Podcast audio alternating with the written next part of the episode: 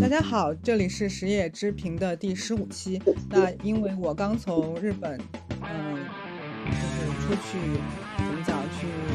参观了一下当地的一些产业，然后刚回来，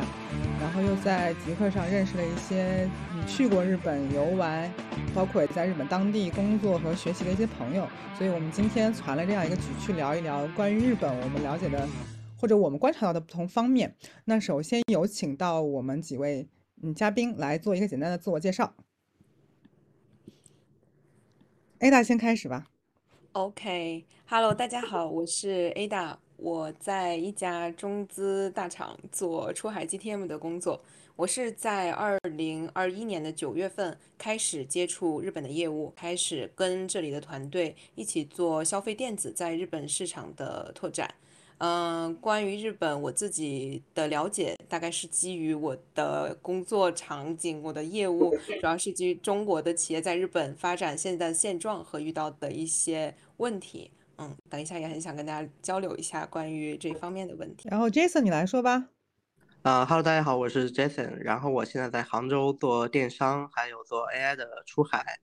然后我今天会以一个。第一次去日本的普通游客的视角，然后再加上我的呃个人的背景的结合的观呃视角，来跟大家分享一下我在日本的观察。谢谢。北航，你来说。呃，大家好，我是北航，我是那个日本北海道大学硕士专业毕业，嗯嗯，是那个鱿鱼寿司的作者，然后现在在日本北海道札幌。谢谢。你现在是去玩还是住在那儿？我住在这里，我现在已经住了大半年了吧。哦，好吧，过会儿跟我们讲讲你的体会哈。那好的，呃，Ada，你刚才说你要说一说，就是你对于这个，嗯，就是日本的一个呃工作的一个观察，就包括比如说日本人很喜欢躺平啊什么的，你要不要先来说一下你的工作的一些观察？OK，OK，嗯。我在来到日本之前，是在国内，也是在各种大厂之间实习工作，大概经历了一两年的时间吧。然后在我来到日本之后，我发现最大的一个不同就是这里的工作氛围和这个同龄人压力比在国内要少非常非常多。嗯，举个很明显的例子，在我来到日本之后，我发现我作为一个呃团队的。呃，算是一个 leader 的角色，我需要去组织其他各个周边部门去呃达成一项业务。我最大的挑战不是来自于外界，我最大的挑战是来自于当我去想要 carry 一件事情的时候，大家的积极性并不是很高。这个可能在国内大厂里面是很难出现的一个状况。国内我更多面临的情况是啊，一个事情出来，每个人都有很。强的这个 ego 想要去推动这件事情，然后大家有各种各样不同的想法，可能每个人都在重复造轮子，都在换马，然后最后大家花很多时间来处理各种不同不同的想法，可能在这些事情上会浪费更多的时间。但来到日本之后，我发现情况是完全不一样的。我想问一下，那个你的员工都是日本人吗？嗯，我们在这里百分之八十的员工是本地的员工，然后这百分之八十里面有百分之呃四十是正社员，就是日本的正式员工，然后另外百分之四十是日本的派遣员工，剩下的百分之二十是中方外派过来像我一样的员工，就大部分其实还是日本人是吗？嗯，百分之八十里面，嗯，大部分是。日大部分是在日本的华人，因为我们也是工作。是华人一代还是华人二代啊？呃，基本上是一代，基本上是一代，大概就是在呃二零零零年到二零一零年这一段时间来日本的。那他们来日本其实也挺久的了。对，是的，日本的这个社会其实 还蛮有魔力的。我在这儿也只待了两年的时间，我。相比两年之前，我觉得自己整个人舒展了很多。嗯，这里的意思是说，他们的工作文化更类似于欧美那种吗？可是我们在电视剧上看到的日本的社畜不是很厉害的吗？就那种很拼搏的样子。OK，我知道你在说什么，就是我们在电视里看到的日本社畜，可能他们每天工作时长也很长，然后会面临很大的这个上级领导的压力。呃，但我发现他们有一个非常明确的发展路径。呃，我在这家公司做几年，可以升到呃，比如说组长，然后可以升到呃科长，然后再往上，他们有一个比较稳定的一个晋升的阶梯。大部分的人都是在这样的一个阶梯里面，按照设定好的时间和设定好的路径去一步一步向上走。所以，嗯，跟中国近几年相比，很多人呃出现了很多就是呃因为遇到很多机遇，一夜之间啊成为了这个互联网新贵，一夜之间晋升为了什么明星投资人，这样的机会，其实在他们这个社会是很少见的。所以他们，那他们平时的话是就是还是因为他们在你们这个公司，因为你们公司是一个中就是中资在日本，是是因为就是是因为中资在日本，所以它的文化跟当地的工作文化又很不一样吗？还是什么？就这个感觉很微妙，因为比如说我们看到的日本人，比如说在东京的人，好像每天 晚上陪社长应酬，然后那种等级森严的感觉又很明显，好像。就跟你描述的不是特别一样的样子，我觉得好像是两个日本。哦，刚刚说的那个等级森严，这个跟我的理解是一样的。我自己感受到的日本的打工人，大家对于这个等级也是有很强的这个敬畏意识的。嗯，我想我整理一下，而且他们就经常就是，如果我去连续一直拜访日本的客户，比如说我上一次去日本拜访了好，就连续两天。拜访了客户，然后你就会我就会发现我很累，原因就是因为我感觉我就一直在鞠躬，然后一直在在在说斯密马塞，一直在说阿里嘎多，一直就是一直在用礼貌用语，然后一直在鞠躬，就是感觉是这样的。然后而且比如说吃饭的时候，或者是交谈的时候，他们一直对你保持微笑。然后他们那个微笑，我我自己会理解，我会觉得有一些的，呃，刻意或者是实验性假笑，对对对。然后那然后你也要保持一个同样的这种感觉，你就会觉得，我就是觉得自己很累，心累感觉。我在日本发现一个很有意思的现象，呃，很多岗位上的人，比如说收银员，呃，银行职员，呃。处理固定工作，比如说列车售票员这种工作模式化很高的岗位，大家很愿意扮演一个机器人啊，就是你去跟他微爱微笑的呃操作员。是的，你去跟他们打交道的时候，你发现大家都会有一套话术，然后他们觉得。能够在几秒钟的时间里把这套话术熟练的背诵出来，每一个 SOP 按照他们的指导手册执行下去，这个就是他们在自己的岗位上能做到的所谓最专业的表现。但是，但是怎么讲？这个事情好像我在我的感觉里面，就是我，其实我不是第一次去日本了，这是我第五次还是第六次去日本。然后我自己的觉觉觉察就是，我觉得这件事情是一个双刃剑。就是你会感觉到他有时候你跟他交流一些事情的时候，他特别的，就是那套 SOP 背得非常好，你会觉得有一点厌恶。但是比如说你看到一些确实需要 SOP 严格执行的时候，你就会觉得哦，他的执行感真的非常好。就是比如你永远看到他们的那个车，就是那个特别是那种运货车，就永远都擦的那个金属的那个东西都锃亮，而且你能感觉到那个反光。就是我觉得在中国好像所有的卡车。和所有的这种运输的什么这货拉拉这种东西都是乱，就是它都很脏的那种，它都都没有那么整，没有日本那么那么那么整洁，我的感觉是。这个我这个我问过他们日本当地人，我说你们的呃摩托车还有货车为什么如此的干净？嗯，他们的解释是日本的空气比较好。嗯啊，不是吧？我感觉是他们擦拭的结果哎。就是他们其实没有说每天要去擦这些东西，就是本身的落尘的程度是比国内要要轻很多的。嗯，这个我也很有感触，因为我有很多白色的衣服、鞋子、包。我在回北京的时候，我是东京和北京两边生活嘛。我在回北京的时候，可能一个周末的时间，我的鞋就会有很多灰。然后回到日本，可能一个月都不需要去洗一次。呃，这个应该跟整个。建筑业和基础设施的成熟程度有关，因为这边没有太多的开放工地，嗯，以及就是在工地建设的时候，它的那个扬尘的管理，它的那个渣土的覆盖，做的都是比国内要好很多的。嗯，整个城市落我觉得这个这个可能是一个差。别，这是一个差别，就是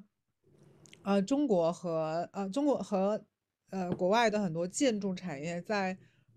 产业执行的层面是有很大差别的。就是国外的很嗯多是一个半成品，就是它是一个搭积搭积木，就是我已经在厂里把这个水泥的这个墙已经灌好了，我做的是一个搭积木的活，搭积木的活，就是一层一层往上堆，或者是一个拼图的活，就一块一块的砖拼好这样子。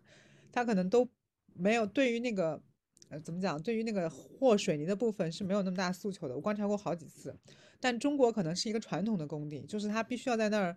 和和水泥、和沙子，然后浇灌，然后这这些东西都在在工地上执行，所以它可能也就是粉尘的那种东西更多一些。而且北京确实，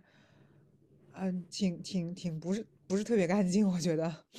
嗯，尾气也是很多哦，还有，一个就是施工的效率问题，这个其实对整个社会都是一样的。日本嗯。对于效率没有像中国那么偏执的追求。我自己租的房子，在我当时租的时候，他告诉我，我是在二一年签的合同嘛，他告诉嗯。我在二一年底楼下的嗯。这个地铁站就会建设完毕。结果现在已嗯经二三年了，这个地铁站还在嗯施工，它就是一次一次的延期，告诉大家，哎因为遇到了一些原因，可能是因为疫情，可能是因为呃一些行政的规划，导致我们这个项目要延期，然后就延了嗯两年，大家也不会对这个东西有太大的有太大的意见。嗯，明白。然后文化方面呢，你觉得你有什么要说的吗？还是或者说在贸易这方面，对你说那个对于他们这里出海的东西，OK，我们可以再回到就是一开始我说的，嗯。嗯，我为什么会发现自己在推动一件事情的时候，大家的执行力或者说大家的主动性都会不如中国。嗯。嗯，因为我发现，在跟我们呃合作的这些伙伴，大家比较信奉的一个观点就是，你在这个国家能够做成什么样，很大程度上不取决于你有多么的能卷，你有多么的嗯低价格，你有多么的有效率，他们更倾向于选择那些嗯有有关系、有生态跟当地的呃，比如说财阀和政府有更好的关系的这样的一些公司和这样的一些啊资本。是的，所啊以大家会花更多的时间去筛选，呃，而且日本是一个非常充分竞争的市场，就是你永远有的选，它不像是说在国内在这几年你冒得出头的公司品牌其实就那几个，呃，日本是各个国家的先进的品牌都会来这个市场上想要。分一杯羹，想要试这这是。我的直观感受，就是我在东京，我参加他们的活动，我会觉得日本的国际化程度是比我我我不知道应该怎么去对比，我觉得至少是比我去的北上广深的国际化程度都要高的，就是他们的白人或欧我欧美人，或者是非洲人，或者是什么，甚至巴西这类的人，就是都都非常多。对，我同意，我同意。然后你去他们的那个创业市场，就是创业活动现场，然后我就问他，我说这个活动是很小规模还是很大规模？他说一年一次，这个规模很大。然后他那个场地肯定跟中国没法比，因为中国通常都会包一个非常大的五星级酒店在一层，然后那个会场的人很大，然后很多人，他们的人数倒没没那么多，但是他们来的那些参参与方，就是背景啊什么的都还挺雄厚的，就基本上背背后靠的不是财阀就是大学，然后还有很多那种嗯什么新加坡的项目啊，然后感觉就是台湾啊、香港啊、新加坡啊，然后还有欧洲啊，然后美国啊，就他们好像就是这种交流会更多一些。就是你你看放眼看过去，你就知道啊，好像这些人大概是一个什么样的情况、什么样的背景。但是中国的创业的这种，还是以这个，比如说还是以中国人自己人为主的，就是国外的东西都非常少。这是我自己的感受，就是我观察下来。嗯，东京从国际化程度上来讲，确实领先我国北上广不止一点。这也是为什么我在日本两年都可以不用学日语。呃，对我我会觉得就是，呃，比如说很多人是说你去日本玩，比如说我是后面都是一个人出行的。前几天我们要一起做，就是参观一些产业，后几天我是自己一个人出行的。然后我一我日文就会那几句嘛，然后他们就问我怎么交流。我觉得连比划带猜加简单日语加一些英语单词，就是足够，就是搞定一切事情，毫无障碍，就是。对。嗯，东京在整体的投资环境、基础设施上都会比中国对于西方资本更加友好一些。呃，很多指示牌，包括一些博物馆、展览馆都会有那个日英，至少是日英双语的这些资料。所以会英语在这个国家是有很大的便利的。然后整体国家创意创造的这个环境也是会更加对对英语啊，对就是欧美的资本更加友好一些。对，所以那天我去那个活动的时候，我就是因为我日文肯定不行嘛，然后我就找一些外国朋友，然后外国朋友带我去参观那个活动现场，就是就是所向披靡，几乎毫无障碍，就是他们帮我摆平了所有的障碍，然后我只要去找我想要的人就好了。我就觉得这个感觉还挺好的，因为毕竟我是一个，嗯，怎怎么讲，就是一个外国人，而且他们这个活动从来没有参加过，然后我就。什么也不用顾忌，就进去就干就完事儿了。我觉得这感觉还挺好的。对，是的。呃，你的朋友是帮你用英语沟通还是日语沟通？没有，他们他是呃，我的朋友是一个法国人，他是在法国做一个，就是在法国的一个就是呃投资公司。然后他们法国投资公司跟日本是大概十几啊，他他跟我说他工作二十年，他二十年前就。他们法国公司派他去日本，去东京了。然后他来到东京之后，他就不想走了。为什么不想走呢？因为你看他的那个面相，你就知道他是一个非常理工科思维和生活的男性。就是他的西装一丝不苟，然后他的就是脸，你一看就知道那张脸和衣服都是一丝不苟的。所以。我说你为什么喜欢东京？他说因为东京就是 organized，就是什么东西都给你弄得好好的，然后也没有那么多乱七八糟的事情。然后我作为一个外国人在这儿，我也不用管那些乱七八糟的事儿，我只要过好我自己就好了。而且他什么东西都给你处理的好好的，你一个人也可以活得很好，你你不用在意那些乱七八糟的东西。他就觉得啊这里太好了，我根本就不想回去。所以他在就东京住了二十多年，然后他会说一点日语，但他不会写日语，但他也活得很好。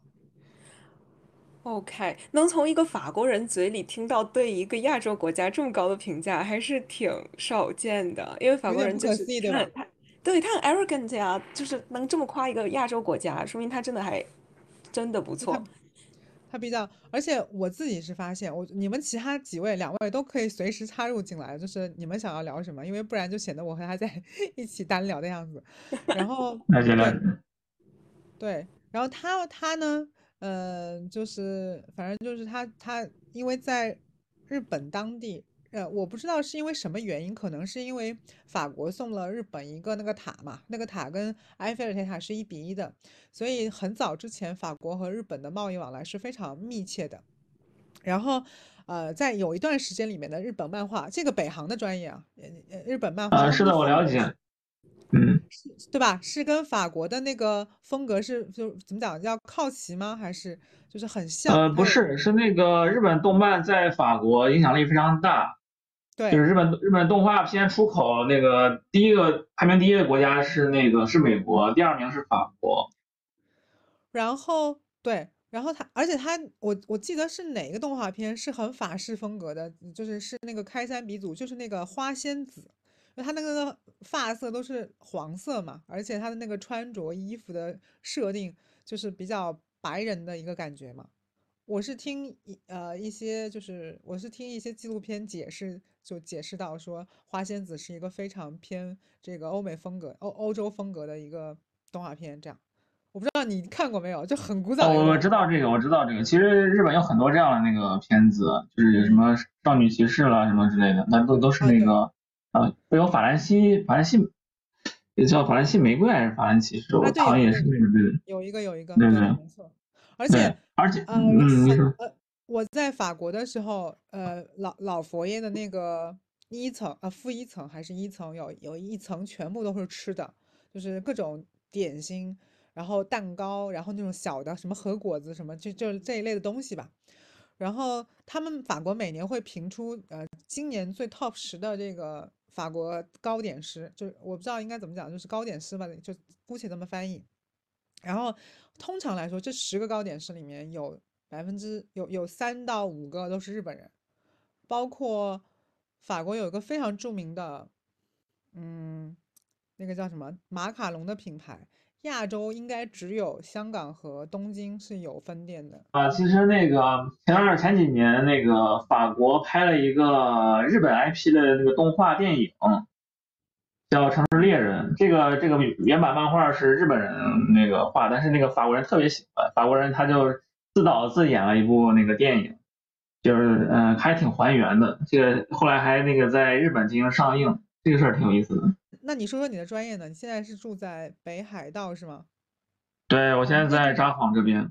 我超级羡慕你在这个时间在北海道。我已经在东京求下雪求了三周的时间了。没有没有，其实你住在今年是暖冬。啊？对对，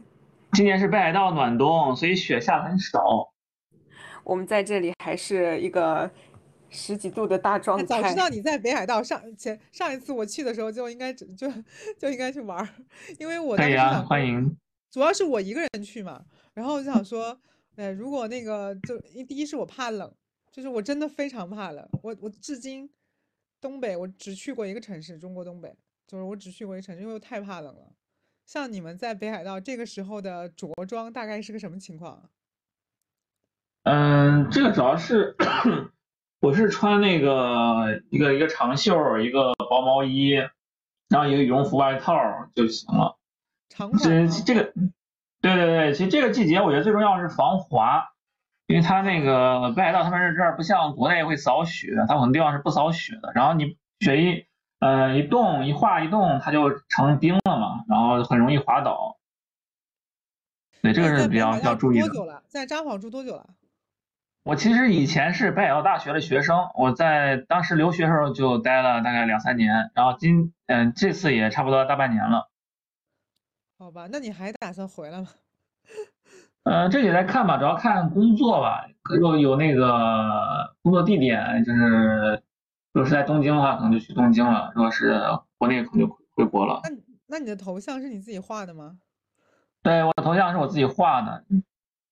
这个是那是我是我一个朋友，我我我那个大学同学，他大学毕业后他去创业去了，他去开了个寿司店，然后他让我给他画一个那个 logo，后来他这个店不开了，然后我就想用来那个啊自己用，这样让我起那个想做一个公众号叫游戏寿司，我就用了这个头像，主要讲一些那个呃一开始主要讲一些日本游戏市场的一些那个分析，啊现在其实讲的就比较宽泛了，包括游戏呃。中国游戏行业也会分析，也会写一些关于电商的那个呃这类的那个事情吧。好吧，那你比如说，如果有有一个像我这样的人去呃北海道，你会就是就是比如说你介绍我最好玩的地方，或者说比较比较不是那么小红书网红的地方，你有没有什么推荐的吗？我比较推荐道东跟道北，啊，这两个地方是相对来说比较。纯天然的，比较自然的，人非常少的，能就是那个最大程度领会到这个北海道这个大自然的美。OK，那它，嗯，交通方面呢，就是如果不开车的话，就是铁，呃，新干线或铁路是可以到达的吗？还是必须得开车去什么的？嗯，其实很很大部分景点都是可以通过铁路到达的，但是最近那个北海道它一直在。废除以前的铁路，所以说有些地方可能靠铁路就去不了了。他为什么要废除过往的铁路啊？人太少了呀，不赚钱呀。哦，原来这样，好吧。我觉得，我觉得怎么讲？我自己的感触是，呃，我我觉得日本是一个城市的这种虹吸效应非常明显的一个地方，就它的人口大量的集中在东京、大阪和京都。我不知道你们有没有这个感觉。我在这里想补充一个，之前我有看到朋友，因为我有很多留学生朋友，然后他们说那个日本的 dating 市场就是东京的人，大家都在吐槽东京没有正常男生，也没有认真找对象的女生。然后这个时候，大阪和京都人就出来说还不错了，毕竟你们东京有那么多男生和女生。然后这个时候，在旁边飘来了一个北海道的人，他扶着一个救生圈，在这个海里就要淹死了啊！说就是他也没有讲任何话，在北海道可能真的是一个。呃，人口非常稀 少，遇不到什么有意思的人的地方。但札幌是不是号号称是那个叫上北下南左上北下南，那叫关什么关？那叫关什么地区吗？还是什么地区？嗯嗯，大阪跟京都是关西，东京横滨是关东。那那那北海道就是北海道。那北海道不是号称你们北部最大的城市吗？好像是，我如果没记错的话。对对对，是的，它是那个。但是也依然人很少，是吗？对呀，它它甚至都没有那个深圳一个区人数多，整个北海道是吗？对对是的。那你平时晚就是晚上不会很早就没人了吧？什么的，然后你不晚上甚至都没人呀？啊，真的？白天有地方都没人啊？啊，好吧，那不会觉得在北海道生活很寂寞吗？怎么说呢？我已经习惯了吧。我以前就在这上学的。OK，那你们我其实还好，对，像是在互联网生活的人吧？对我还好，我觉得我比我也比那个新来的留学生好多了。我认识一个新来的留学生，他在那个市兰那个地方，才真是鸟不拉屎的，大白天都没有人呢。好吧，那边居然还有学校可以读，我真是白白天对，还有居然那个市兰那个地方，市兰那个地方就就跟那底特律似的。啊，就是废弃的工业城市吗？还是什么？对对，它以前繁荣过，那现在就已经荒废了。好吧，然后我之前看那个很多日剧嘛，比如说我最近又重新复习了一下《东京》啊什么《东京女子图鉴》啊，然后《东京女子图鉴》。对啊，《东京女子图鉴》就是那个女生在不断的搬搬搬搬搬，然后搬离更高级的街区，然后在不停的换男朋友，然后换不同的。就怎么讲，不同风格的男生，然后又结婚又离婚，然后就是一个非常对于东京的呃怎么讲理解非常的地域化，以及就是非常的标签化的一个一个剧，你不觉得吗？嗯，我一直不是很能理解日本人的爱情观，我也。我说实话，这个可能不是我擅长的话题，我没有太深入的了解过。但是就是从这种标签化的影视剧啊这些上面看来的，我其实觉得大家对于爱情是一个很悲观的状态。呃，大家会选择婚姻，但是大家并不会因为爱情而选择跟一个人进入婚姻。大家选择跟某个人进入婚姻的条件是他的年收、他的家庭背景、他的社会地位。甚至有很多人，他认为，呃，我可以以这样的一个标准选择一个人进入婚姻，而进入婚姻之后，我可以对这段婚姻不忠，我可以在婚姻里面出轨。日本有一个呃 dating app，它是呃面向已婚人士的，大家 就是都是一个已婚的状态，但是大家想在婚姻里出来看看，所以是一个专门。我我觉得日本就是我很多的题材的东西，就是就是。是我觉得，首先我之前认为法国是相对开放的社会，因为我会发现，在法法国的很多影视作品里面，把出轨这件事情就当成一个怎么讲，是一个稀松平常的事情，而且在他们的电影电视剧里面，甚至他都不觉得这是一个嗯很很有违道德的事情，他更多的呃诠释的或者是表达的是他的。欢乐的一面，或者生活戏谑的那一面，而不是说它是一个不道德的行为。就是我在法国很多电视剧里看到的东西。你可以看看那个总统，不就也是这样子吗？是的啊，对啊，对啊，对啊，没错。然后，然后我在日本的，就是就是影视作品里面，我觉得我就是更加的，就是被吓到了。呃，比如说以前看到那个什么《昼颜》是吗？然后还有一个什么片子是。呃，一个女生跟她的闺蜜的儿子谈恋爱，就是这个。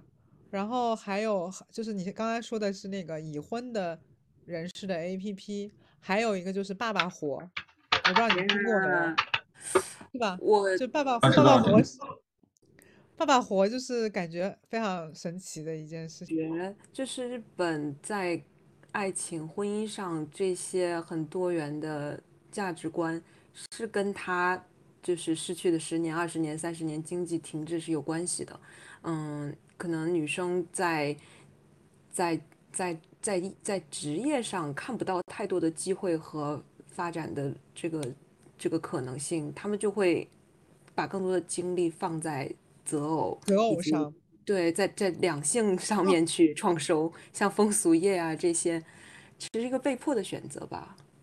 而且就是风俗业在日本的发达程度已经超出了想象，就是大概每两百个呃日本女生就有一个从从事风俗行业，而且日本的女公务员也从从事风俗行业，然后他们从事从从事风俗行业的。动机也有时候也比较让我叹为观止，就是他们做风俗行业是为了去找那个牛郎，是他们，嗯，很就是比如说我们看到的很多这种案例，说日本的女公务员为什么去做风俗行业，因为她有喜欢的牛郎要去供养，所以她的工资又不够，所以她必须要做这件事情，然后我就觉得。而且这个比例很高嘛，你想两百万人，两百个人就有一个女生去做风俗业，可能甚至还不止。包括，呃，我记得《上海千鹤子》里有一本书，嗯，就是那他对谈的那个女性，好像就是十几岁、十八岁的时候就开始从从事风俗行业，甚至拍过那个呃成人小电影，然后又变成了一个东京大学的社会学者。我就觉得这件事情，在我看来，就是。可能我以前在我脑子里对于日本女性的想象还停留在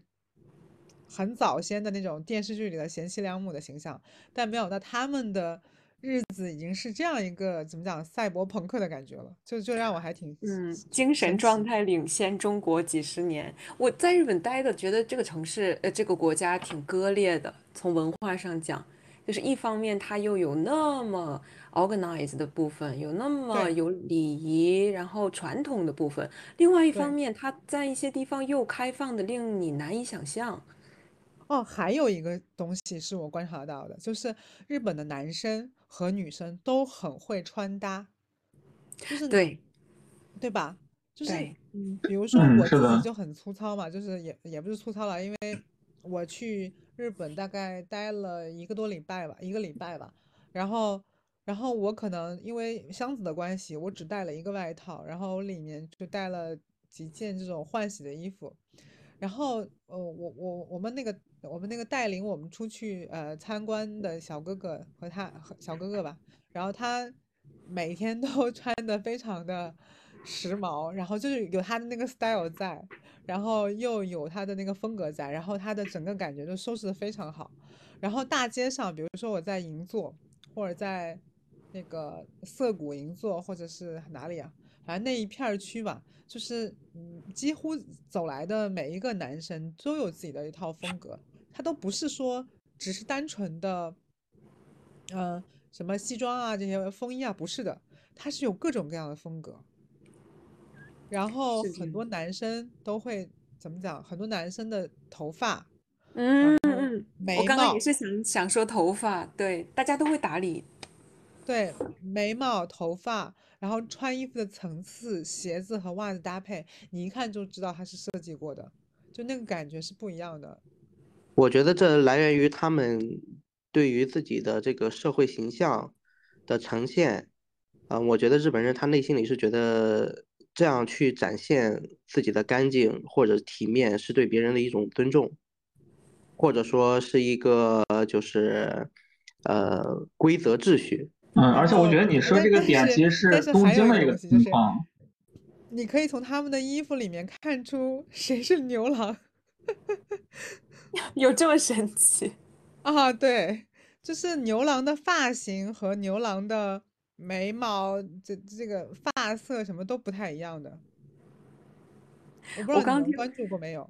我刚刚听北航好像说说北海道不是这样的吗？让我来听听。对呀，其实你日本很多地方它不不同地方就不一样啊。你像北海道这种大农村，它他们这边的那个男女穿着都很朴素，然后性格也都很多时候也是那种比较。就就很农村那种感觉吧，我也不这不是一个不是说一坏词啊，就是说比较淳朴吧，比较简朴这样的。但是你要是在东京，呃，它东京、大阪你就不一样，特别是你比如说东大阪有地方叫美国村儿，那你去美国村上一看啊，那边很多人都是脸上都穿环、穿钉的，那这就是一个地方的特色，它比如不能代表整个日本的情况。哦，刚刚北航提到那一点，我也有感触。就是我在东京待的时间比较多嘛，我发现嗯东京不同的这个区，不同的就比如说，呃，涩谷的人是涩谷的风格，元素的人是元素的风格，银座的是银座风格，惠比寿是惠比寿的风格，六本木是真六本的是这样木的风，格，真的是这是样的。很典型的，对。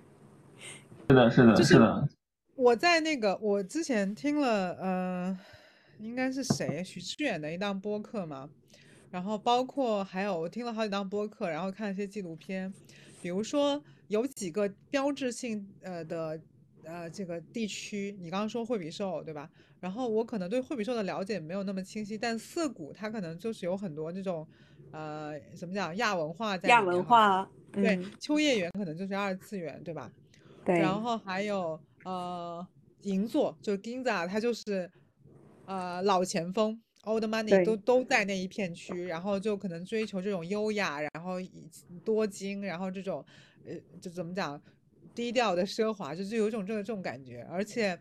以前很多文人不都在银座那儿喝咖啡、聊天儿、谈文学嘛，所以银座就会在很多人的概念里面就是一个老钱呆的地方，就是又有钱又多金又有文化，然后很多咖啡店，然后妈妈桑也在那边，就是妈妈桑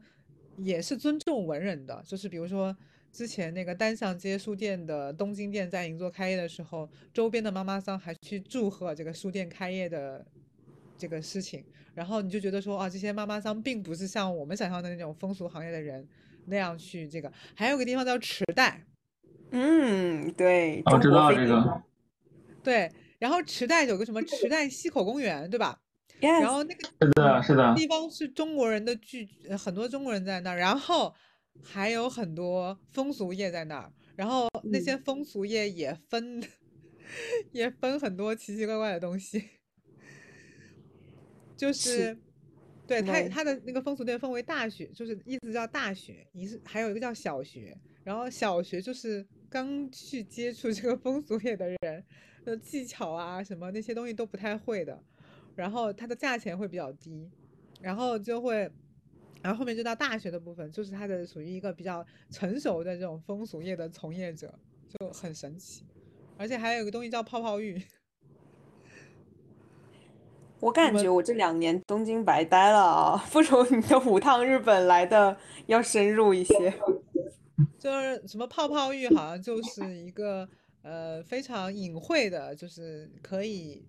做那样事情的一个一个店铺这样。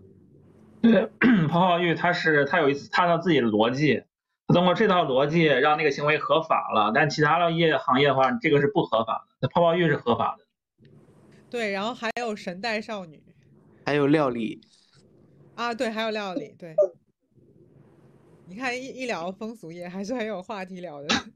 就是神代少女是我觉得非常神奇的一个部分，因为我觉得她在某种程度上，我不是我我的意思就是说，这些就是我看过一个纪录片，就是 NHK 出的，就说女性贫困在东京，包括在整个日本都是非常的严峻的一个话题，是因为日本上大学的成本太高了，然后很多人就上不起大学，然后就不去上大学，然后他就找不到好工作，然后特别是女性，一旦有了小孩之后，就很难找到好的工作，于是就会陷入女性贫困，所以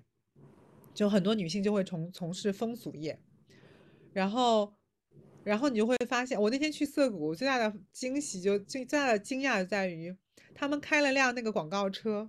然后那个广告车的广告内容就是就是来做来做这个这个风俗业，然后你一天能到多少钱？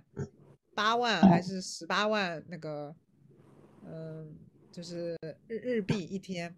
然后说，我记得在女性贫困的那个 NHK 的纪录片里面还说，如果妈妈从事从从事风俗业，那个风俗业的老板娘会帮他们建一个幼儿园去托管这些小孩儿。你说那个广告车是不是那个什么香草巴尼拉那个？就是类似于吧，反正就是就是就是告诉你，就是这些女的，你可以从事这个行业，然后日薪日薪很高，什么日结，就差不多这个意思。那个广告车基本上那个日本大城市都是都有的，天天在那儿来回跑。对，反正就是他们很喜欢这样一个形式。然后因为涩谷人流量大嘛，其实就是真的是就一直在转。我在那儿反正没事做，我就到处转嘛，我就是晃，然后对这个城市进行观察。然后我就发现说这这几辆车来来回回，来来回回，然后声音贼大。然后 Jason 有什么要说的吗？因为你们刚刚说你作为一个游客的身份，呃，我可以分享一下我印象比较深的吧，这个给了我很多启发的一些现象。然后去日本的时候呢，我发现这个日本它的政府管理的治理的逻辑，它跟中国有很大的不一样。就他们的逻辑是什么呢？他们是先以人是善的出发，就他们的一些政策，就是呃，这个善呢，也不是说严格意义上的啊二元的善恶的善。就比如说，呃，他们为了防止你乱扔垃圾，他们把这个垃圾桶都给去掉了。当然，这个垃圾桶去掉，它可能是之前有历史的原因，是因为就是发生过火灾或者是之类的。呃，但是呢，他们就是假设你是不扔垃圾的，呃，就他就是他们假设你就呃放了很多垃圾桶，会增加你扔垃圾的频率，所以说他们不放垃圾桶是有这样的一个考虑的。但是中国防止大家扔垃圾的一个逻辑就是。这个假设你要扔很多垃圾，所以我准备垃圾桶给你来扔，啊，这是一个就是说它治理上的不一样。还有一个就是呃日呃日本的超市，他们是没有像中国超市那样，在你购物完之后，它有那种就是防止你看你偷没偷东西的那些东西，他们会把一些商品就堂而皇之的摆在门口。就是如果你真的想去行窃的话，你是非常非常简单的就可以把东西拿走了。但是日本他们的这种管理是假设你不会偷东西，来去进行相关的这种配置。我觉得这个东西是让我印象很深的。它是靠这个教育也好，这种呃大家的自律也好，来进行一个这种所谓的监督。嗯，这是一方面。他们好像就是国民的教育还做的挺好的，我觉得。对对对，我觉得做的呃，日本的教育做的非常好。然后你继续说你的观察。还有一个观察呢，就是日本人做事细节的这种细致，让我印象特别深。就比如说他们的这种旅游通知，或者这种相关的旅这个呃游呃旅游的信息，比方说今天这个公园开不开之类的。就是他们会把这样的一个信息同步到他们的网官方网站上去，会同步到呃很多的这种渠道，比如说景点上去，呃，还有就是啊，比如方说一个景点它几点开门或者怎么样的，它的呃这样的一些细则细则化的东西会在网这个网上，就是你可以都查得到，就他很注重这个相关的这些细小的东西，就包括你允不允许你带水进来的这些东西。是非常呃这个注重的，还有一个是就是呃之前像艾达说的，就他的那个博物馆的这个这个就很多那种特别小的博物馆，他们都会准备这种多多语言的，呃这个甚至于说影像资料，就是我去大阪的那个企业家博物馆，还有去呃参观松下的那个总部，就是他们。把一些那种很很小的那种纪录片都已经翻译成中文，然后会问你是不是有呃这个中国人，然后他们会把那个东西专门的放给你看。还有一个，就比如说神户这个地方是一个不是特别大的城市，但是呃让我很震很惊讶的是，他们在那种很偏很偏的地方的那种公交车，他们都会有中文的播报，就是他们会用中文再把。那个相关的信息播报一遍，甚至有些地方还有粤语。这里我特别有共鸣。日本给我的感觉就是非常的靠谱，有的时候很多东西它需要你的完成度可能达到百分之八九十之后才开始进入市场。中国可能我们习惯是效率优先，很多事情是先有再优的。我搞一个 demo 出来，或者我画个 PPT，我就可以发布会了。但是在这边，我们跟很多的客户、行业伙伴打交道的时候，与其让这个东西更早的进入市场，他更希望你的这个东西是已经很完善、很全面的。呃，像刚刚说的，呃，各种呃信息的同步，呃，还有各种交付的及时、准确、高质量，他们是非常看重的。在你满足这些要求之后，他们才会允许你进入这个市场。对，因为我后面呢也在这个呃大阪参加过一些行业展会，就是他们的这些公司进行呃商务拓展的时候，相关的这种物料材料的用心程度是远远超过国内的这个公司的，甚至有些企业他可能啊就是人人员也不会讲中文，但是他一看你是中国人，他会马上的就是找很久把那个中文的。呃，宣传资料拿给你看，啊，然后呃，包括他们的那些物料的设计、装裱，还有这种特别特别细节的地方的一些考虑，都做得特别好。对，我在自己的工作里面很痛苦的一个部分，就是需要跟日本的伙伴和客户去交流，他们会问很细节的东西。呃，以一个中国人的视角来看，呃，假如说举个例子，我告诉你这个产品我会在二月份开始分批发货，我觉得这已经是一个可以解决绝大多数诉求的一个信息了。他会反复的来跟你确认，什么叫二月上旬，指的是第一周、第二周。啊，什么叫分批发货？第一批是多少台？第二批是多少台？然后你分批发货是以我的订单的呃前后顺序为准呢，还是以呃消费者诉求的到货时间为准？他会问特别多的问题，然后我们的邮件都会沟通的很细，他会一遍一遍的确认这些细节。我感觉这个就是他国民的一个普遍的性格吧，可能。如果是再往更深层的去讲，应该就是在过去的这些年里面，大家其实错过没有太多，就是对于错过机会的担忧，因为毕竟整个社会的发展是挺慢的，是挺停滞的，它不会像中国一样，可能你错过了一个风口，那你就少赚了很多钱，少融了很多轮资。它在过去的这三十年里，整个的速度就是比较慢，所以大家不再那么。着急的想要去抓住什么，大家就会把呃更多的关注点放在我要如何把这件事情做得更好上面。而且我觉得这一点是特别值得，就是我们在工作中还有在生活中呃学习的，因为就是混乱本身会带来熵增，然后会让整个组织或者生活或者工作变得无序，变得混乱。然后他们这种方法其实是非常的有效的，就是抵抗熵增的一个手段。中国人会很喜欢的一句话叫“呃，chaos is ladder”，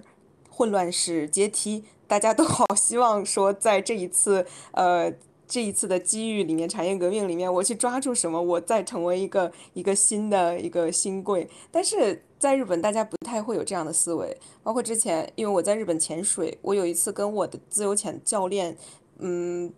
有一次争论吧，就是对于到底是否要对于细节的打磨，呃。到底那到底是否要那么执着于对于某一个动作细节的打磨？当时我遇到的问题就是，我更想要在我有限的时间里面去下更深，去提升我的深度，呃，有更好的成绩。但是他一直很不愿意让我再去突破自己的成绩，他就希望说把我的整个的。踢普的动作、身体的流线型、各种细节再优化一下，呃，我们就就这个问题展开了很深入的讨论。然后他比较比较沉、比较深入的批判了我的这种想法。他说：“你在把一件事情做到百分之九十、百分之一百完善之前，你不应该再去做下一步。”但是从我们绝大多数中国人的想法，其实不是这样的。而且对于我来讲，我可能就不太能接受。我觉得可能一个硬币总是有正反面。就比方说刚才大家都说，呃，他们的东西都很 organized，就是弄得非常好，SOP 很好。然后我我自己会觉得，就是说，比如，嗯，怎么讲？我觉得日本是，我不知道你们去的城市，反正就是，可能我自己也是因为其余的时候都是在玩的，所以我并不在意，就是日本社会对我的规训。但我这一次呢是。是有一部分参观的任务的，然后是日本我去要到他们的企业里去看的，我就会感觉到说，我我能感觉到这个日本社会对我的规训。就比方说，我在路上是不能吃任何东西的，就日本大街上几乎没有人吃东西。但我以前是因为是玩儿，所以我自己并不会在意，我就会就在路上，比如说我就买个饭团，我可能就吃起来了。但是他们就会觉得你这个人很奇怪，你为什么要在路上吃东西？这是没有礼貌的，或者不符合我们公民道德建设的。这感觉我会挺明显的。然后，而且其实日本人非常在意别人的眼光，比如说，嗯，我去吃西餐，然后我就会感觉到说，你你你不能特别像在国内一样那么大拉拉的去啊说话或者是聊天或什么的，因为他们好像就是每个人聊的时候都是非常窃窃私语，那个非常小声的。当然，也有可能是因为我去的那个餐馆高档一点，他们说在那些呃有一些居酒屋里面，好像那些人聊天的声音也很大。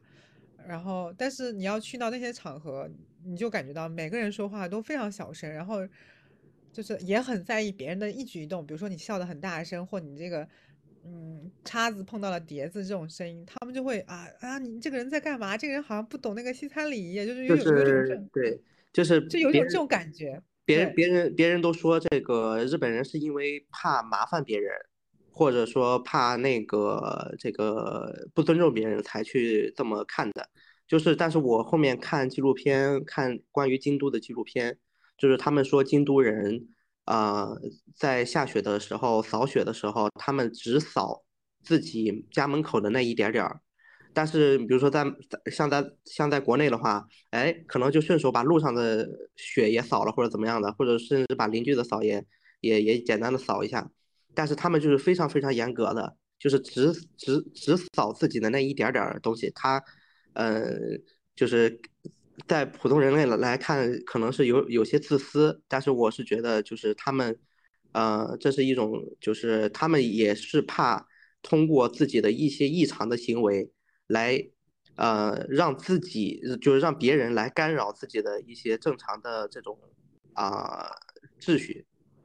就是。对，都分得很清楚。对对对，我我的感受，我觉得日本人很擅长把自己 fit in 进某一个模式。呃，对，从整个的，像我刚刚说，为什么大家喜欢把自己扮演成一个 NPC，扮演成一个。AI，还有就是刚刚说到的，为什么呃涩谷是涩谷风，银座是银座风？还有刚刚小野酱说的，在寿司店吃饭，大家都会有一个比较统一的着装，一个比较刻板的一个行为模式，就是他知道在什么样的地方你应该去表现出什么样的一个状态。他知道这些规则，而且这些规则很成熟、很稳定，然后他又很有规则意识，他就会把自己 fit in。我之前有一个朋友，我跟他呃一起准备出门，然后他就突然去换衣服。我说为什么？就是你穿这个不可以吗？他说因为今天下午要吃一个比较高级的一个怀石，所以我我现在要换一身适合这个怀石的衣服。大家都会对这些什么场合该干什么有很强的意识。嗯，对。对，没错，这个感觉很明显。然后我可以举一个特别特别特别这个明显的差别，就是呃，我在那个松下的门口，我想拍一个那个合照，就是跟他们总部的那个合照。然后正好在我旁边呢，又有一个那个穿着制服的，然后引导呃停车的那个保安大哥，呃，一个大叔。我说你帮我拍一下照吧，他就非常那个的拒绝掉。就他当时也在也没有在忙，而且他就是他就拍个照嘛，对吧？就他就完全把这个这个事情给拒绝掉。他让我去找那个屋里的那个什么什么负责人去，那个那个服务员去拍。我觉得就是说，他们对于自己的角色的这个界限是非常非常啊在意的。啊，在我跟我的同事 工作过程中，我发现，呃，日本的同事跟中国同事有一个不一样的点，就是他会有一个决策点，叫做这个工作我应不应该接，或者是我接了我能不能把它做完，他会花很多的精力去思考这个点，然后可能百分之五十的需求会被他们拒绝掉，但是中国人可能我。毕竟我们是一个同事、合作伙伴的关系，我我先答应你，然后我在做做的过程中，我有什么问题搞不定，我再来找你，再找你 argue 也可以。但是他会在接受这件工作之前把这个事情想明白。就是 反正我自己会觉得，就是我我作为一个我自己的感受，就是我作为一个呃外国人，我就是怎么讲？比如说我住的那个宾馆大堂是不能吃饭的，然后你要吃东西就只能在餐厅吃，或只能在你房间吃东西。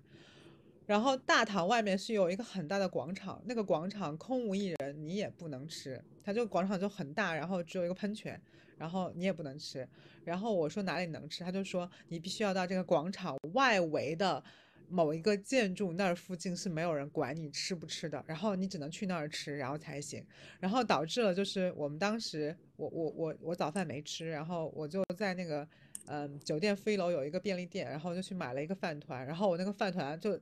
勒在就是只能因为我的包有的比较小，然后我就只能捏捏在手上，一直捏到下午三点多钟，然后都没有地方去把它吃完，然后一直捏回到那个我晚上回到宾馆我才能吃掉，因为路上没有地方是可以给你吃的。所以说这种所以说这种规训啊，它不光是来自于就是相关的责任人对你的干涉，也来自于整个城这个社会的相关基础设施对你的影响。我觉得这个还是。很明显的，而且就是我说我能不能充个手机充个电，因为我我不太爱带充电宝出门，而且我总觉得我的脸皮这么 厚，一定可以通过各种方法借到充电线或者充电器的。然后我就说能不能在大堂里面，我就跟那个大堂里面就是看管行李的那位。那个服务生说：“我能不能充一会儿电？”我说：“我站在这里。”然后他说：“可以的。”然后他就写了一个字条，说：“啊，你的手机在这充电，然后你过会儿凭着这个字条来跟我取。”就他会像寄存行李一样，把两个 就是两年的东西给到我，即使是我就在他的附近，但他也要说：“你把这东西收好，你过来来找我。”然后我那个酒店的旁边是有一个巨大的公园的，那个公园很老，然后还有一个神社，大概有八百年的历史了。然后在港区附近，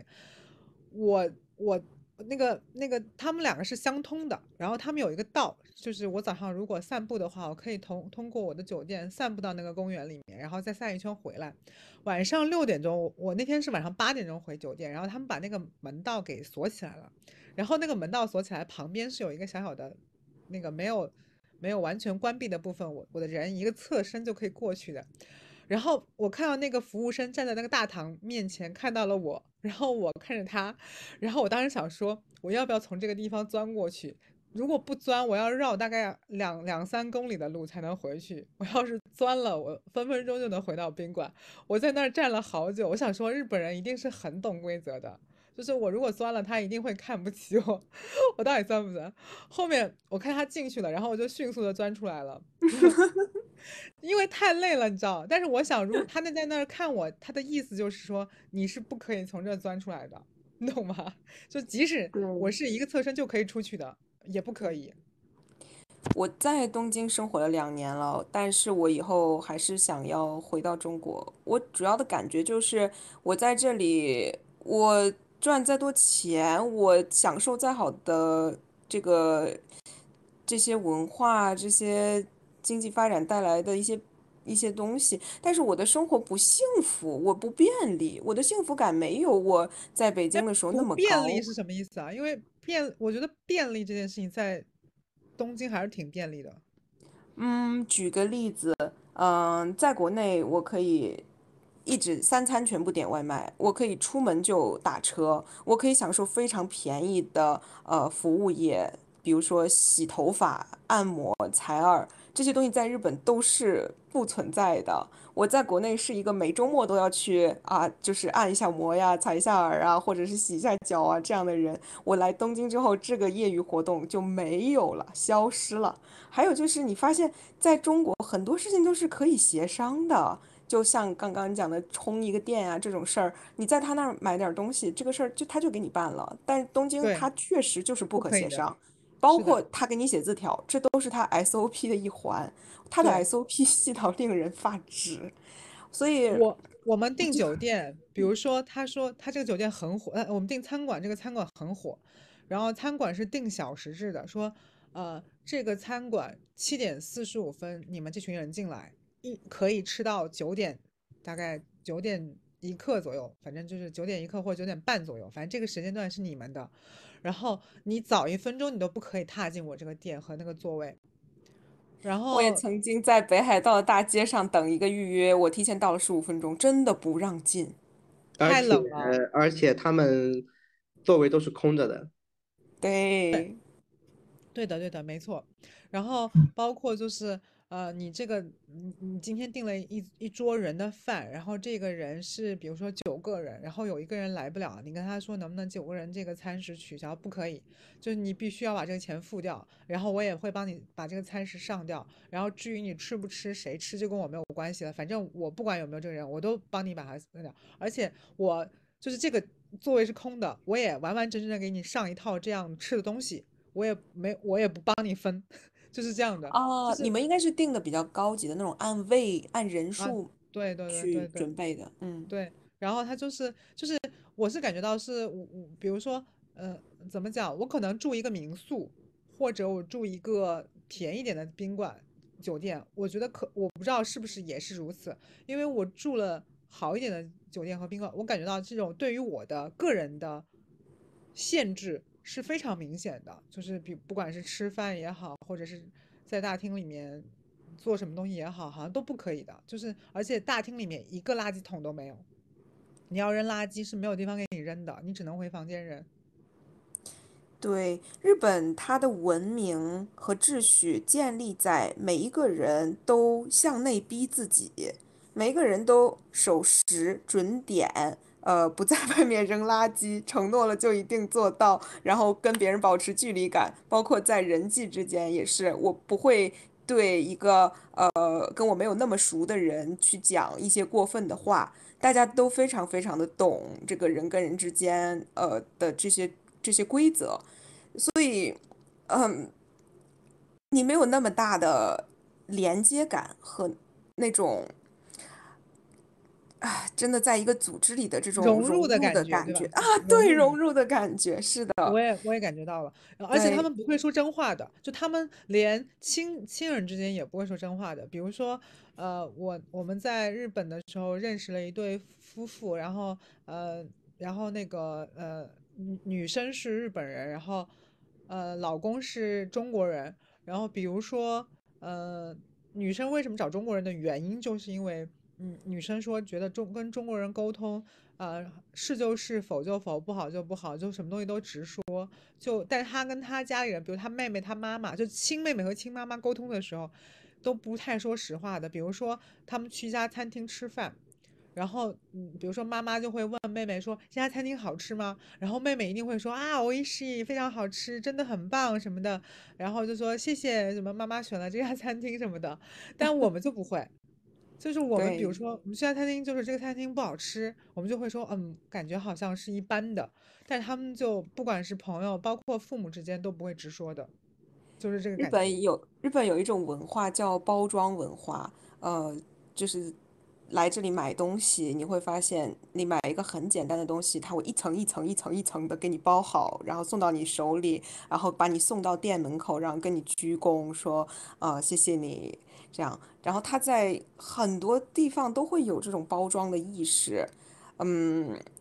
不会特别而且别，过为，而且过于夸张，就是我是我那天去，我那天去去代官山，呃，我不知道是，反正我就是我喜欢 city walk，我就是乱走，然嗯。后去到代官山，通往代官山的路上，通往代官山鸟屋书店的路上，有一家法国品牌的一个香氛店，然后它是在中国线下没有店的，然后只有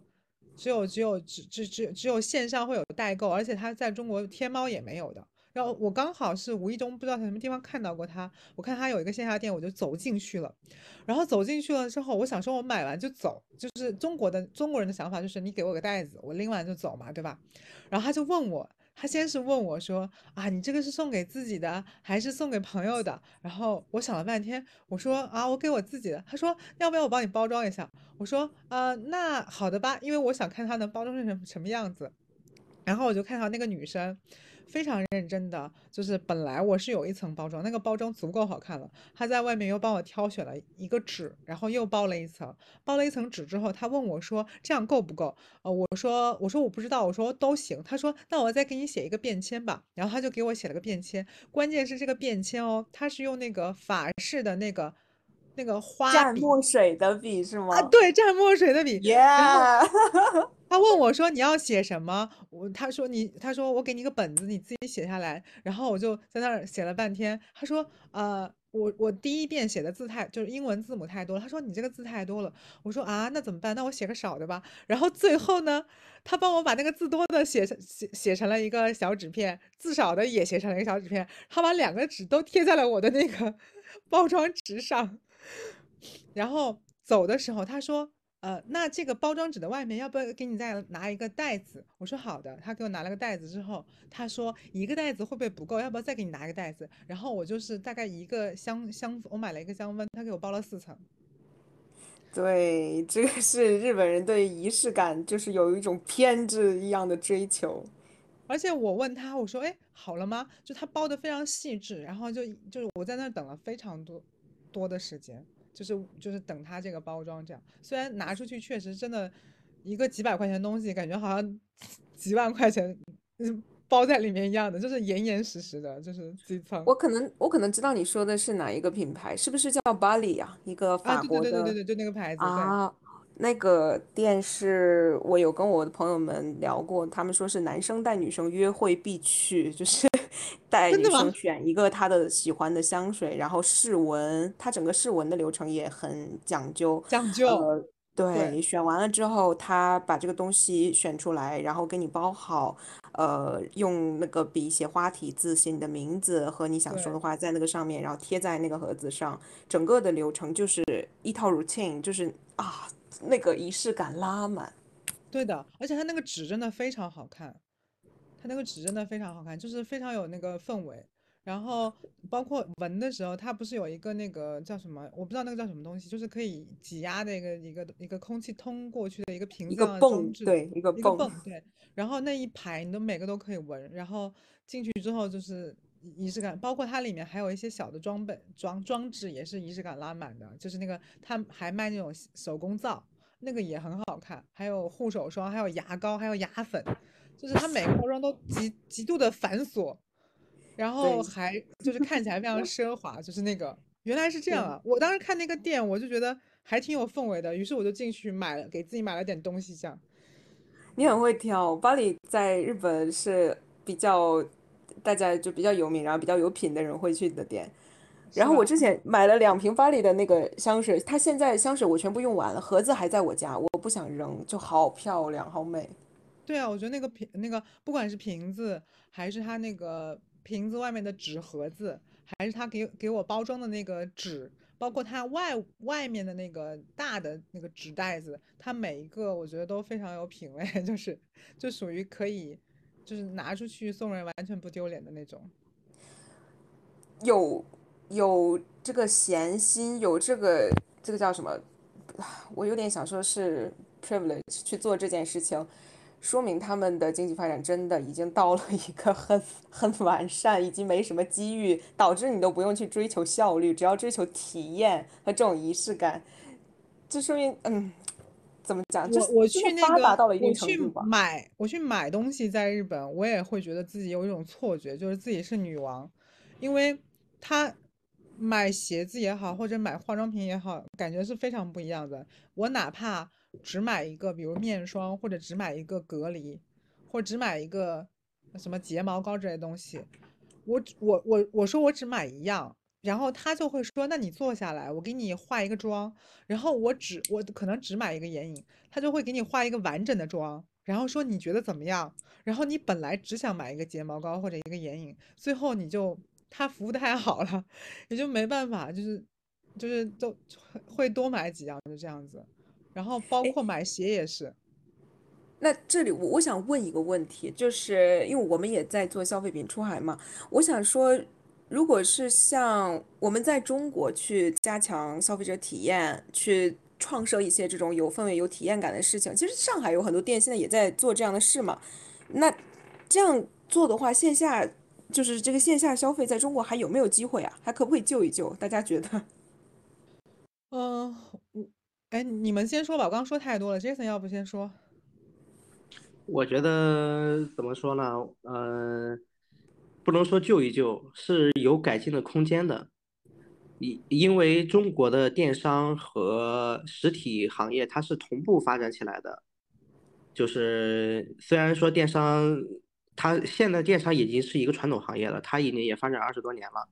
但是你把这个时间节点拉回到就是一九九几年、两千年，其实那个时候改改革开放才十十多年，但是日本的零售它从一九啊就是战前就已经，你像这些。这个就战前战后这段时间，你像七幺幺啊，包括一些方便面呀，包括三得利啊，他们就已经在做了，就他们做了非常非常非常非常久了，呃，线下的这些业态，所以说国内的这个线上线下它一起成长起来的，嗯，这个这个，但是呢，由于日本它已经做了这么多年了，它是有成熟的空间在的，但是如果国内想借鉴的话，我觉得只能说是从细节上。呃，效率上来借鉴，不太会有就是特别大的那个那个就是改变空间了。嗯，我觉得国人是缺乏耐心的，在服务意识上面，除非是。那零售品牌强制的要求、强制培训，说你必须完成这些 SOP。比如说一个客人进来，你不要跟着他，你只是看着他，就是需要什么，然后等他需要你的时候叫你，你再去帮他进行一些，比如说试穿也好，或者试用也好，或者是什么样的服务也好。我觉得国内虽然有这些服务的步骤，但是没有这些服务的情绪价值，就是你会明显感觉到。柜姐们是缺乏 耐心的，并且想说你怎么还不多买一点？你可能买一个睫毛膏，他就会说他就会是一副脸。然后就像，但是日本可能是你买一个睫毛膏，我服务态度好到你不得不在我这儿，因为觉得我服务态度好而多买几样，就是这个心态是不一样的，就情绪价值也不一样。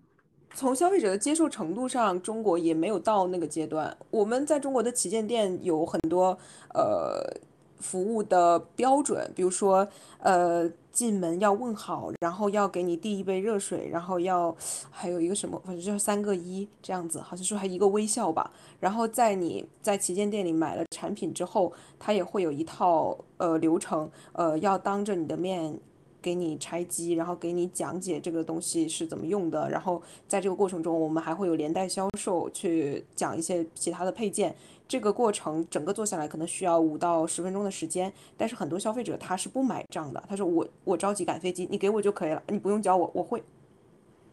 哦，我觉得可能我不知道，因为我觉得可能国人的情绪也比较，就是还没有到享受这个东西这个阶段吧。嗯，因为很多人去买东西就是这个东西我要了，然后你帮我打包我就走了，所以他还嗯不是那个心态，就不像比如说我在日本买一双鞋。呃，我之前我觉得日本有些鞋还挺贵的，然后我可能就想说，我就试一下看一下就好了，我就不买。但是有时候那些服务员他一看可能，嗯，也也有一些年纪了，比如说也不能这么讲吧，就是一看明显就比我年纪大，然后可能还大很多，然后应该来说他是我的长辈，然后他在那蹲着帮你试鞋的时候，你就会有一种 心生愧疚感。你知道吗？可能在中国的他们，他们可能就是说把盒子一拆，然后递到你手里，你自己试就完事了。但是我在日本，可能他就蹲在那儿，然后套到你的脚上，然后，然后还给你包包括日本会给你一次性，就是所有试鞋的他会给你一次性丝袜，然后你就觉得啊，你进门就开始一次性一次性丝袜给你套上，然后。你你要哪双鞋，他就坐在那儿给你试，然后他看到你鞋穿的好像不太合脚或者不太对，他还说，那我给你重新拿一双，然后他又蹲在那儿给你试，然后你就会有一种，就是觉得说，啊，这个服务态度太好了，我在中国没有感受过，那我就要不买了吧，就会讲。嗯，我感觉中国好像有一种 trap，大家都在。对一个效率有一个病态的追求，然后每个人都很匆匆忙忙的。那你真的去想，比如说你在我这里没有享受这个服务，你忙着要走，你忙着要走，你走去干什么呢？可能是忙着回去打工，可能是忙着回去呃做一些别的事情。就是我们在很每一个人都在自发的内卷，然后卷卷卷卷到最后，我们丧失了一些溢价的机会，我们丧失了整个更好的体验。每个人都没有享受到这个过程，没有没有享受到这个过程中的这些好的东西。所以也没有思考嘛，就不会把东西做到就是极致的感觉，就是只能说做到什么八十分就好了。而且我觉得大部分时候是在内耗，就是你他在那儿，是的，就是他没有创新，他也没有什么所谓新的东西出来，然后他就是在原有的基础上怎么讲，我就是。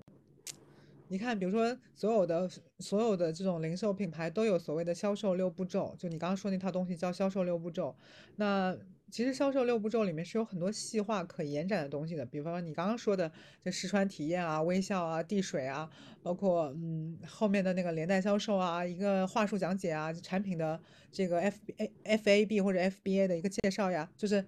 产品的这个优优势介绍嘛，对吧？都会有的。但是你你在中国，它好像是一个，它不是一个服务体验，它更像是一个 我要把这套东西背给你听，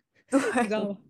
就他很匆忙，我的意思啊，而不是说我真的在跟你交流，我说这个鞋嗯为什么好，它的这个呃鞋型，这个靴靴型是怎么回事哈，然后它的皮怎么回事，它为什么有一些巧思在里面，就然后你穿着舒不舒服啊？你的脚可能不太，你的脚型可能不太适合这个鞋子，啊不会的，就是他感觉就是我们老师教的这套 S S O P 的东西，我赶快国内就是国内就是欢迎来到小龙坎扫码点餐。啊，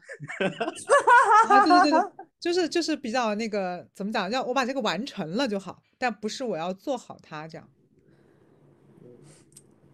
我们好像一直都航有什么要说的吗？嗯，其实你说这个点，我觉得主要一个呃，一个是那个日本，它现在是等于是在服务上已经一直在卷了，他们一直在内卷，就是卷到那个现在你看到这个样子，就是大家都是那个把服务一直往好，就是那个好的方向做，他们一直在卷。但我们其实我们中国其实来讲，它是还没有卷到那个时候，未来可能还会继续卷到那个时候的。因为另外一方面，其实啊，因为他们的市场太存量了，就是来来回回来买东西就是那那那波人，对吧？呃，对，可以这样理解。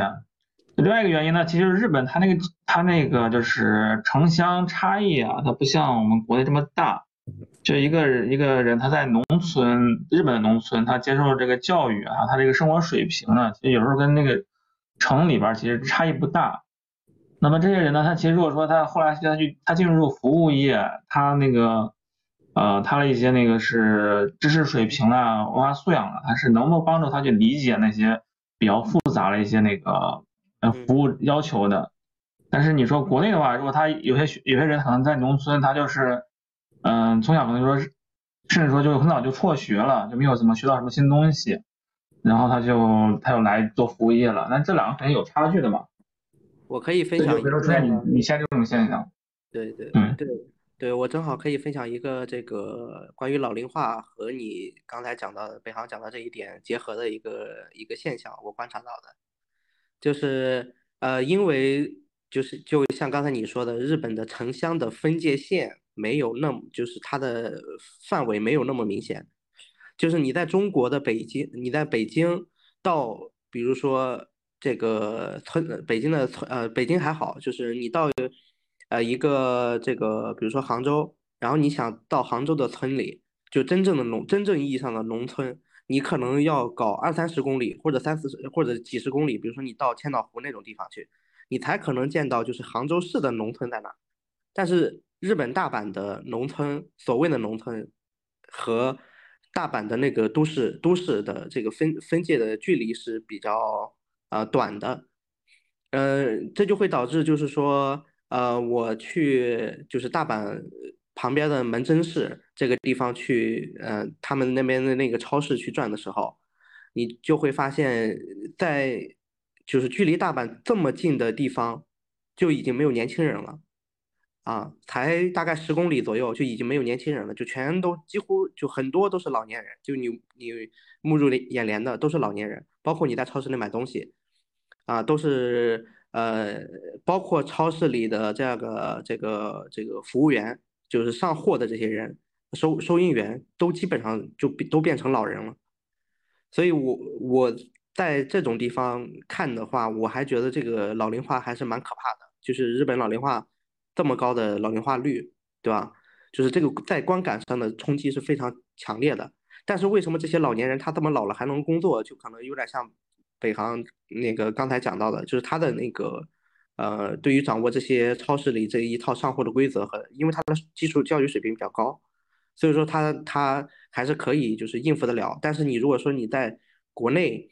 呃，找一个满头白发的七八十岁的老人，你让他在盒马工作，去操作上货这些东西，我觉得他是很难做到的。对，这是我观察到了，就是关于老龄化的一些一些现象。感觉他们有时候老老龄化好像还不单单是一个什么，他们掌握了更多的东西，好像就是因为老人他们出于对自己，就是嗯，怎么讲，就怕怕社会淘汰还什么的，好像就一直在持续工作。你看日本的出租车司机几乎都是上了年纪的，就看起来就岁数还挺大的那种，没有什么年轻人在开出租车的，我至少是我没有见到。对，所以说老龄化这个问题，如果国内啊往这个方向去发展，还是还是蛮，就是那那种那种现象，还是蛮蛮值得人去担心的。哦，这里可以补充一个信息，就是嗯，日本的。呃，泡沫经济破灭是在九零年嘛？但是日本真正开始进入人口负增长，然后开始出现老龄化问题，其实是在泡沫经济破灭之后的。我我现在有点记不清了，大概是在十几年之后。但是它跟国内的情况还不太一样。中国是我们在。差不多在二零年、二一年开始出现房地产下跌，开始出现资产负债表衰衰退，开始出出现这个经济发展乏经济增长乏力的问题。但是我们在这个时候已经开始面临了比较严重的老龄化和人口负增长，所以在这个中间，我没有日本那么长的一个缓冲期。对，没错。嗯，然后我觉得可能怎么讲，他们国家相对来说，不管是国土面积和人口数，相对来说也都少一点。然后我们地方又大，然后我不知道，就是他们其实已经出现了很明显的空心化。比如说我去过一个日本很小的地方叫高松，是一个在日本的范围内可能就是我不知道四线城市吧，然后很小，它靠近濑户内海。然后我当时是去那儿去是去濑户内海艺术节，然后去住在高松，因为高松离它比较近。然后当在高松的街上，呃，主要干道就主要商业街。然后卖奶茶的和卖奶茶的就是，嗯，东北人和中国东北人和这个台湾人。然后我就跟那个东北哥们儿聊天，我说这个这街上什么情况？他说你看到这个奶茶吗？都是中国人开的。然后他就一个奶茶店里雇了四五个小妹妹。然后就是日本的年轻女孩，她说这里有一个香山大学，这些女孩几乎都是香山大学里面的。然后这些女孩只要大学一毕业，她们几乎都会流向，比如说京都、东京、大阪，然后就再也不会回来了。所以这些女孩都是留不住的。然后这个城市的男女比例也是非常的就是悬殊的。然后这些女孩几乎都会涌向大城市，嗯，都都留不住。然后可能说有一些男生可能还还可能留在这儿，但他们可能就娶不到老婆什么的。然后说这个城市的空心化就会很严重，可能到山山村里面，呃，山野里面，可能这很多房子就完全没人住，就全部都空掉了。哎，这里我想问一下，呃，为什么他们的男生也不愿意离开老家呢？可能在中国有这样的问题，男生因为宗族观念的问题需要留在自己的老家，在日本也有这种问题吗？我不确定是不是宗族问题，但我觉得有一部分会不会是因为男生如果去到呃京都这样的城市，可能更没有这种所谓的竞争力。他们在本地可能是不是还有一些房子，还有一些主祖产，他们奋斗起来压力会更小一点，甚至他们本身就不想奋斗，有没有这可能性啊？我不知道。但是有的是这样子的，这样子的吗？对，有的是这样，但我不知道是整体是什么样子，但是有一部分是这样子。反正我当时聊的时候也没有深聊，因为毕竟跟人家也不太熟。但是他这么一说，我就听了一嘴。我当时还觉得，哎，这个还蛮，就是蛮奇怪的。然后就整个的日本的婚恋的这种匹配度的问题，包括这种大家在一起的意愿问题，好像都普遍都是很低的。就是我我自己，我我跟那个我东京的朋友聊天的时候，我说。东京的晚上有这么多美好的公园和这么多美好的霓虹灯下，就是那个那些，比如说，呃，那个那个那个塔，那个塔，东京塔那儿很好看，对吧？有很多好的餐厅都在那儿。然后这些地方为什么都没有想象的有那么多的情侣在约会？他说东京人不需要约会，也不需要爱情。然后我就说这些地方都好适合谈恋爱，为什么没有我想象的那么多的一男一女这样子？反倒是在六六本木的地方，六本木的街上有很多那种餐厅什么的。然后我也不知道为什么那些孩子们都不回家，他们就站在路边在那儿聊天儿，就好喜欢站在路边聊天，路边全是人站在那儿聊天。我也不知道为什么，这个其实挺常见的呀，就是日本它反正每个城市都有一些固定的那个谈恋爱场所吧。你像那个京都的鸭川，啊，东京的话，其实你像那个呃，像元素啊、涩谷这些地方，这个是到呃，主要是看这个地方适不适合吧，然后这个原因。好，大家还有什么观点或话题要补充的吗？如果没有的话，我们就一人总结一下自己对于。日本的看法，或者说一些想说的话，然后我们就结束吧。哎，没有人说话了，怎么回事？艾达先说吧。OK，那我直接总结，可以吗？对呀，你都可以。OK，我之前有。在日本待了一周年的时候吧，然后我有剪一个自己在日本一周年的一个视频，然后当时我在里面讲了一句话，能够比较好的就是表达我对于日本的感受，叫“夕阳无限好，只是近黄昏”。我现在越来越验证了这句话，就是我在他夕阳的阶段享受了他这么多。呃，曾经有的已经发展过后的这种呃多元化的需求啊，然后呃很完善的服务，包括基础设施，呃国民素质，我享受到了这些东西，但是我觉得我没有看到他在未来持续发展，创造更多的机会的可能，嗯，所以我觉得它是一个近黄昏的状态。但它真的很美好，包括它秋天的落叶啊，什么颜色都不一样的那个上野公园真的很好看。我跟你刚刚有同样的感受，日本有太多的地方太适合谈恋爱了，你就觉得自己孤独的人在这里太没有必要了。真的，我就觉得很奇怪，就是你在那些美好的地方，你甚至都很难见到情侣，你见到的更多是那些父呃呃怎么讲，就是那个。结了婚的带小孩的倒是很多，但谈恋爱的，就是那种甜蜜期的那种年轻的情侣，我倒是很少看到。但还有就是能看到的那个很多那种小孩儿，就是那个中学生倒是挺多的。但是就是那种适龄的男男女女，就是我在那个公园里晃了一圈，我几乎没有看到。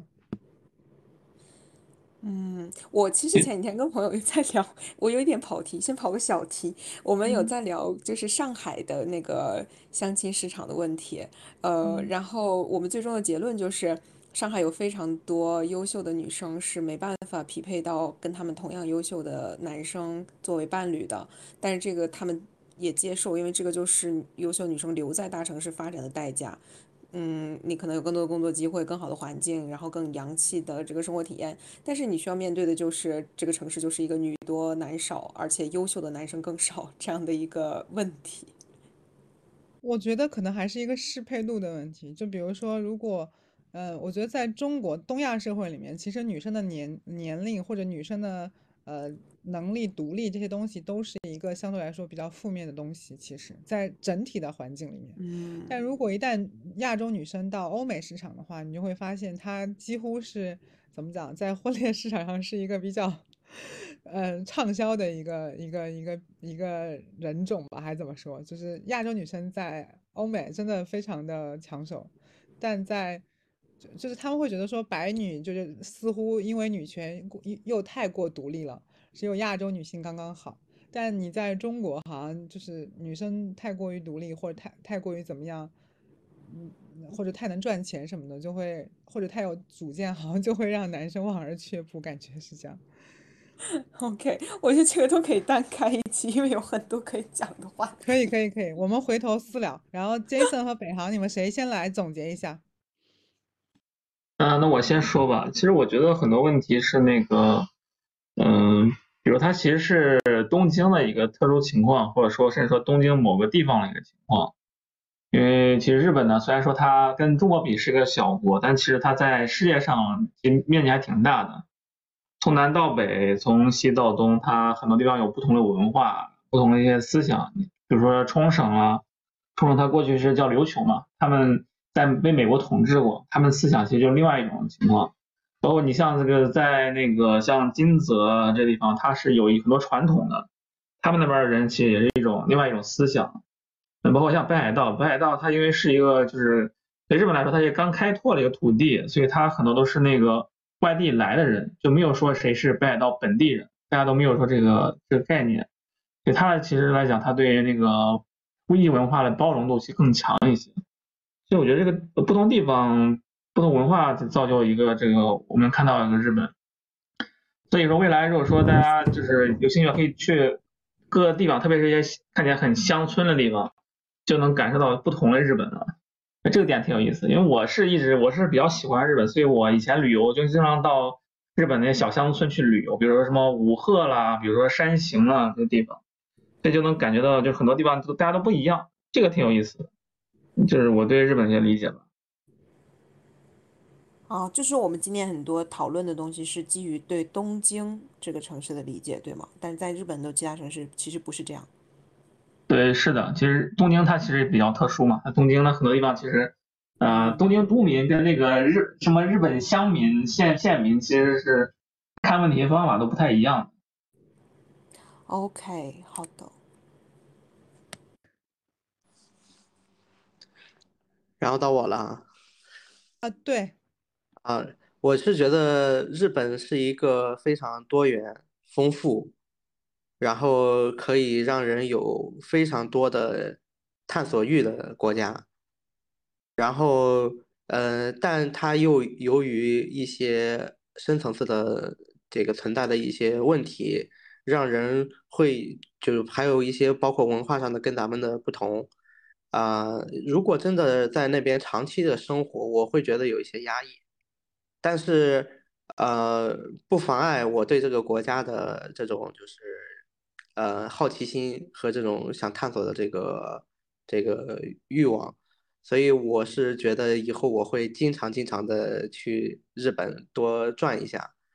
然后这个我去了很多很多国家，我觉得日本是一个非常这个排名靠前的，让我特别喜欢的一个地方，对，大概就是这样。好，那今天我们的对谈就到这里结束了，谢谢大家，拜拜。